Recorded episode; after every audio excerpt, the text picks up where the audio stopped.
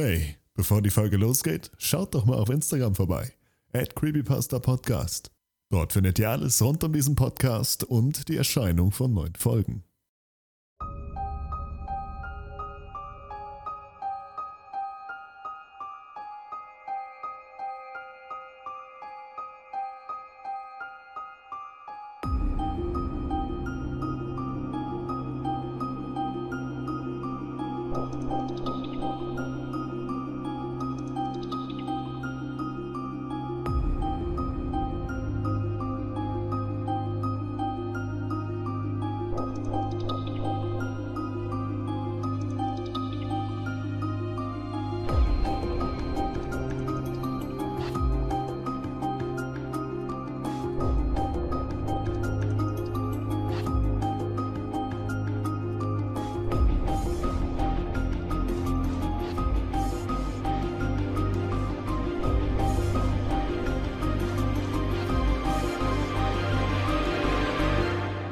Zwischen Nordsee und Land lag ein brüchiger Frieden.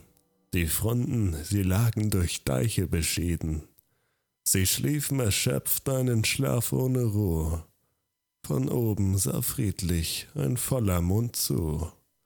Sein Licht schien auf Dörfer und Felder im Land, floss still wie die Nordsee auf Dünen und Strand. Kein Wind ging, es war eine friedliche Nacht und oben am Deich hielt der Deichgraf die Wacht. Hört her, Bürger, höret, schlaft sicher und fest, weil der blanke Hans uns heut den Frieden lässt.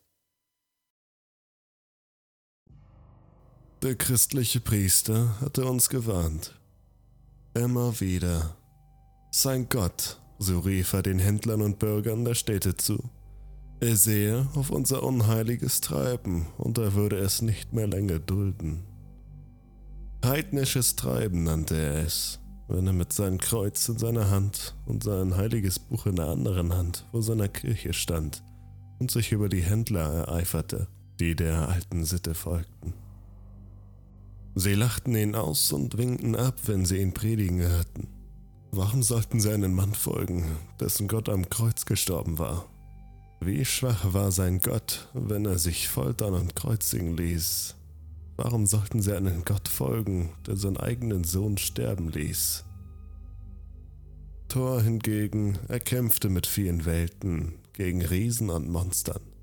Er war ein starker Gott, er ließ sich nicht in Tempeln einsperren und seinen toten Körper anbeten. Und Odin, sein Vater, würde nie zulassen, dass Thor getötet wird. Nicht einmal Loki würde er dem Tod überlassen. Die Predigten des christlichen Priesters verfingen nicht bei den Menschen.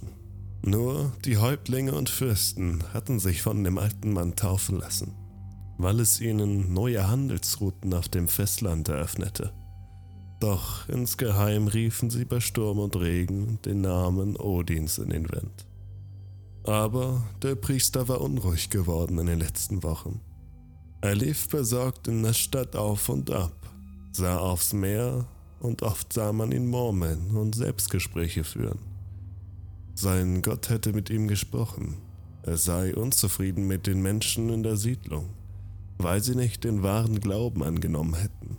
Schon bald, so warnte er, schon bald würde großes Unheil über uns kommen. Einige wenige ließen sich von ihm taufen, doch unter den Seefahrern, den Pelz- und Tuchhändlern, machte sich Unmut breit. Sie mochten es nicht, dass er ihre Götter so abfällig besprach.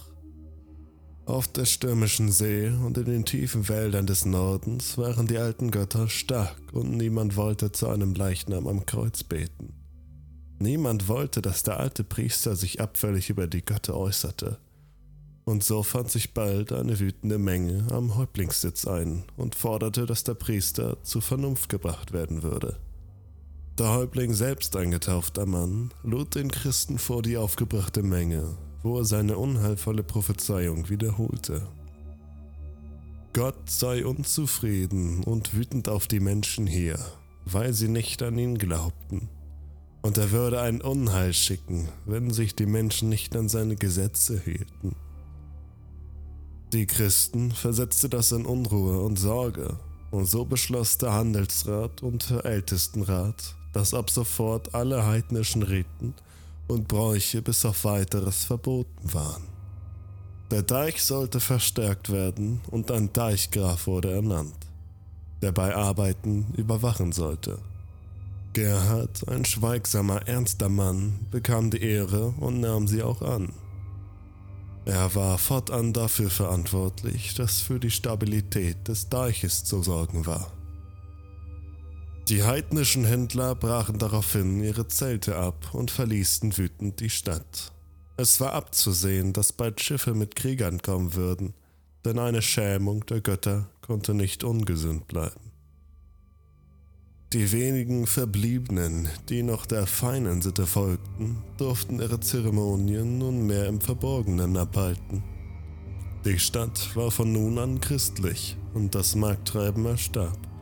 Doch was machte das schon? Die Stadt war reich geworden über all die Jahre. Die Menschen litten keine Not. Ihre Häuser waren warm, ihre Vorratsräume gefüllt und es gab Salz und Pfeffer in den Küchen. Und sonntags ging man in die Kirche, in der der Priester weiter Unheil und Tod beschwor.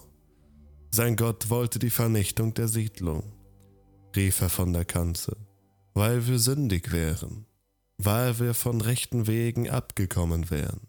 Gold und Gut wären den Menschen wichtiger als Demut vor Gott und den Erlangen der Erlösung. Ein Unheil würde die Stadt heimsuchen. Wir nahmen es hin und hörten es an doch insgeheim schmunzelten wir darüber. Doch dann begann es. Ein Boot landete an. Es kam aus dem Norden. Der Himmel war grau und es regnete. Nur ein einzelner Mann war darin. Er hatte einen grünen Umhang an und trug einen Hut mit breiter Krempe. Eine Augenklappe verdeckte sein Auge und er stützte sich auf einen langen Stab. Er kam an Land und ging langsam durch die Stadt. Regenschauer folgten ihm und er ging langsam auf die Kirche zu. Die Bürger der Stadt standen stumm auf der Straße und wagten kein Wort zu sagen. Gewiss war man seltsame Gestalten gewohnt, doch von ihm ging etwas Ernstes, Starkes und Ehrwürdiges aus. Draußen auf dem Meer grollte Donner. Er ist es, raunten die Menschen. Der, der, der Sturmbringer. Der Herrvater. Sie hatten zwar den christlichen Glauben angenommen, doch der alte Weg war noch stark in ihnen. Sie hörten die Trommeln und Hörner in sich, wenn sie an die Götter dachten. Und nicht wenige fielen auf die Knie und verdeckten ihre Augen vor Scham, als der Alte an ihnen vorüberging. Der Speerträger der mit dem breiten Hut. Allvater. Ich schwöre, er sah mir in die Augen, als er an mir vorüberging. Ich habe ihn gesehen. Wahrlich, ich war dabei und es erschauerte mich tief in meiner Seele. Eine tiefe Gewissheit über das Seiende, Weitergebende durch Generationen von Müttern, deren Blut durch meine Adern fließt konnte es sein? War er es? Odin selbst? Oder war er nur ein alter Seemann, der Obdach nachsuchte? Der Alte ging durch die Gassen der Stadt und die Menschen sahen ihn schweigend nach. Als er an der Kirche ankam, schlug er mit seinem Stab dreimal gegen die Holztür. Der Priester öffnete und erstarrte als er seine Schafe stumm im strömenden Regen stehen sah, wie sie den Wanderer anstarrten. Wer bist du, alter Mann? Kommst du zum Gebet? fragte er laut und lächelte den Mann im Regen an. Der Alte schwieg und hob seinen Stab. Als er ihn auf den Boden schlug, zuckte ein Blitz vom Himmel und schlug ins Kirchendach ein. Der Donner, der folgte, war so heftig, dass die Menschen schrien und sich zu Boden warfen. Als sie wieder aufsahen, war der Alte verschwunden und die Kirche stand in Flammen. Der Priester lag im Regen vor der Kirche auf dem Boden und hatte den Kopf in den Händen vergraben. Er hatte die alten Götter herausgefordert, und sie waren gekommen, um Rache zu nehmen. Und dann begann der Sturm. Der Himmel war schwarz und finster. Die Wölfe jagten die Wolken über den Himmel und schütteten kalten Regen auf die Straßen und verwaisten Handelsplätze. Die Menschen flüchteten in ihre Häuser, und während die einen zu den alten Göttern beteten, flehten die anderen ihren Herrn Jesus Christus an, den Sturm vorüberziehen zu lassen. Der Wind heulte durch die Gassen, zerrte an den Dächern, drückte sich gegen die Wände und rüttelte an den Fensterläden. Als würden die Sturmriesen durch die Stadt ziehen. Blitze zuckten und Donner grollte. Doch der Deich hielt. Der Sturm nahm in den folgenden Stunden an Stärke zu. Und als die Menschen ihr Vieh in die Häuser holten, sahen sie, wenn Blitze über die Stadt gleisten, Gerhard, den Deichgrafen, auf dem Erdwall stehen, der die Stadt umgab und aufs Meer hinausblickte. Das Meer peitschte gegen den Erdwall. Die Flutheere drückten gegen ihn, und der Sturm hämmerte gegen die Häuser der verängstigten Christenmenschen, die sich in ihnen aneinander drängten und beteten. Stundenlang brüllte der Sturm und der Regen sickerte durch die Reddächer. War es das Unheil, das der Priester den Bürgern angekündigt hatte? Die Strafe Gottes, weil die Menschen nicht gottgefällig waren? Oder war es die Rache der alten Götter, weil die Menschen sie vergessen und verraten hatten? Sie, die die Menschen Jahrtausende geschützt und geleitet hatten. War das ihre Rache an dem Christengott und den Christenmenschen? Der Regen hatte den Brand der Kirche gelöscht. Der Priester jedoch sammelte sein Kruzifix, nahm seine Bibel und eilte auf die Häuptlingswarft, um in der Häuptlingshalle Schutz zu suchen. Die Häuptlingswarft, der Erdhügel, auf dem die Halle stand, war der höchstgelegene Punkt der Stadt. Was für ein Feigling, Anscheinend hatte nicht einmal er genug Vertrauen in die Macht seines Gottes oder war selbst so gottlos, dass er den Zorn seines eigenen Gottes fürchtete und beim Häuptling Schutz suchte. Die Menschen sahen es und waren in Sorge. Doch der Deichgraf stand weiter und fest auf dem Deich und wankte nicht im Sturm. Das gab uns allen Sicherheit. Der heulende Wind drückte weiter Regen in die Stadt und das Wasser stand stellenweise knöcheltief in den Straßen und Häusern. Die Sturmflut drückte gegen den Deich, noch hielt er. Doch in der Nacht, niemand wusste zu welcher Stunde, erscholl das Horn des Deichgrafen und schlug Alarm. Es gab erste Risse im Deich. Die Menschen eilten zu ihm, Eimer und Schaufeln in der Hand und sie erstarrten, als sie auf den Deich kamen. Die Nordsee war schwarz. Der Wind zerrte kalt an den Kleidern und im Zucken der Blitze sahen wir, wie die Nordsee aufgewühlt mit hochschlagenden Wellen fast bis zur Deichkrone reichte. Das Meer war gekommen und es griff nach der Stadt. An einigen Stellen peitschte die erste Gischt über die Deichkrone es würde nicht mehr lange dauern, bis der Deich brechen würde. Wir müssen den Wall verstärken, rief Thorwald, der Handwerksmeister. Wir können hinter dem Deich einen Graben ausheben und mit der Erde den Rumpf verstärken und die Krone erhöhen. Doch der Deichgraf schüttelte den Kopf und deutete auf die rauchende Kirche. Wir alle wussten, es waren die Götter und Gott, und kein Deich der Welt könnte sie in ihrer Wut aufhalten.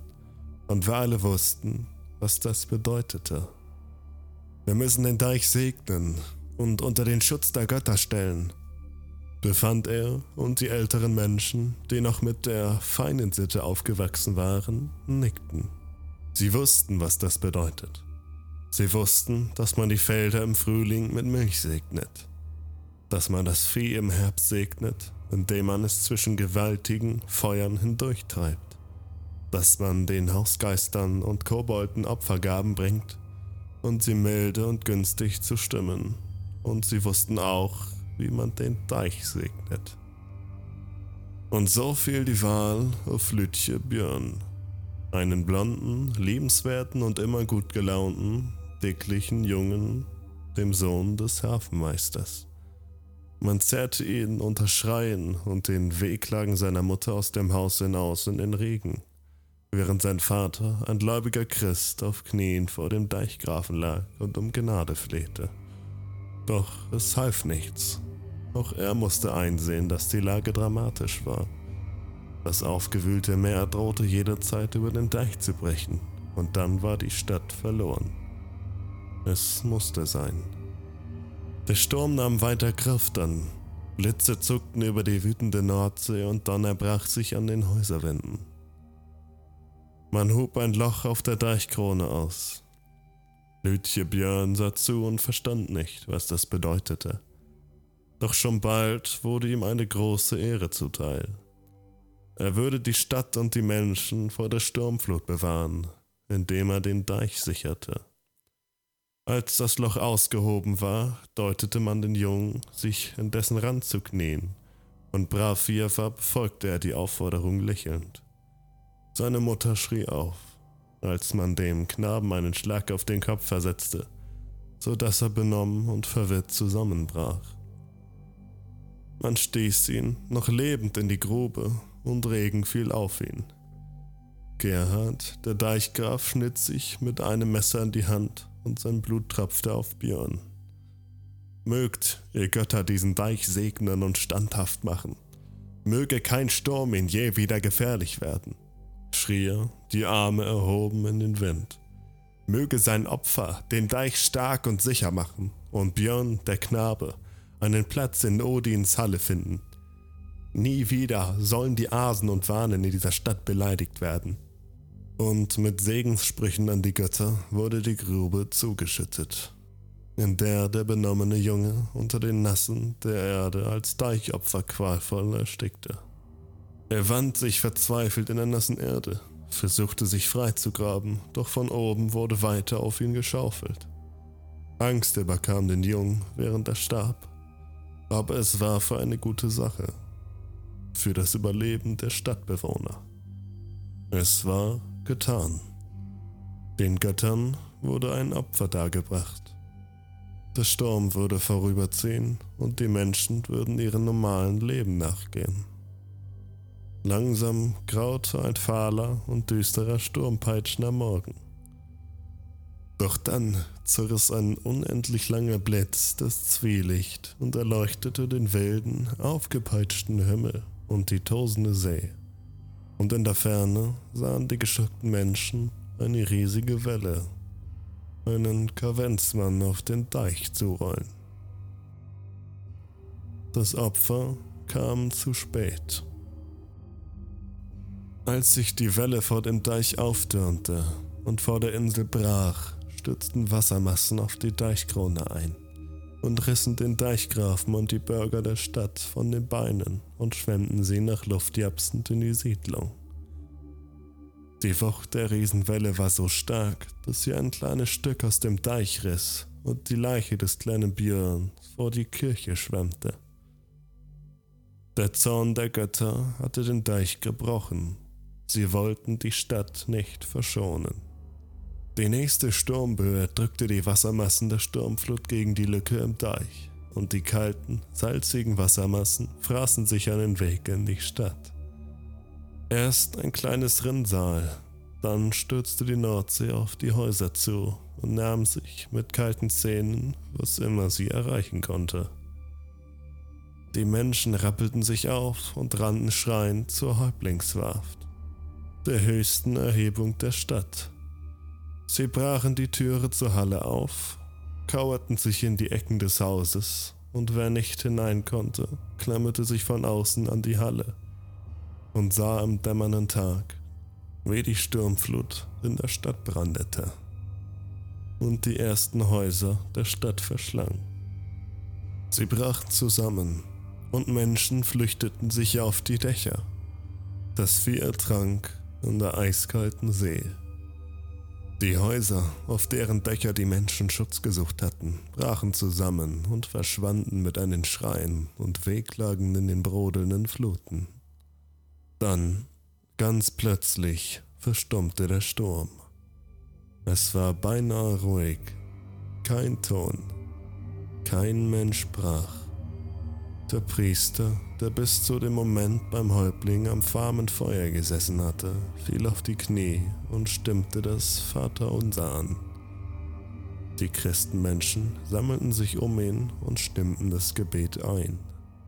Als er beim Armen angelangt war, zerriss ein ohrenbetäubender Donner den Morgen und der Sturm holte erneut Atem, um stärker und gnadenloser zum finalen Angriff zu blasen. Unser Schicksal war besiegelt. Rungholt war gefallen. Die Sturmflut nahm sich die Häuptlingswaft und riss beinahe alle Menschen in einen kalten, eisigen Ertrinkungstod. Ein Schreien und Entsetzen schwoll an, als die Wellen die Halle erreichten und nach dem ersten Menschen griffen. Das Schreien schwoll an und wurde zu einer Panik, als wir begriffen, dass es keinen Ausweg mehr gab, als den Tod. Und es vererbte in einem Gurgeln, als die Menschen ertranken. Dann war alles still. Nur der Wind pfiff über die Warft. Welche Götter nun letzten Endes Rache nahmen. Sie schickten ihre Opfer auf den Grund einer kalten, dunklen See. Wie ich gerettet wurde, ich weiß es nicht. Und wie viele Tage ich auf einen Holzbalken trieb, bis ich an die Küste getrieben wurde und von euch gnädigen Menschen ins Warme gebracht wurde, ich weiß es nicht. Doch, so wahr ich hier vor euch stehe, ich schwöre vor allen Göttern dieser Welt, als ich aufs Meer hinausgerissen wurde, läuteten hinter mir in der versinkenden Stadt die Kirchenglocken. Rungholt liegt jetzt auf dem dunklen Grund der Nordsee und die Geister der Toten gehen jetzt in den Häusern ein und aus. Welche Götter an uns Rache genommen haben, ich weiß es nicht. Auch nicht, warum ich überlebt habe. Doch ich sage euch, lästert die Götter nicht, wenn ihr nicht an einem sicheren Ort seid. Und lästert sie nicht, wenn ihr eure Deiche nicht gesegnet habt. Wenn ihr draußen, wo Rungholt war, Kirchenglocken hört, dann bitte fleht, denn dann kommt ein Sturm.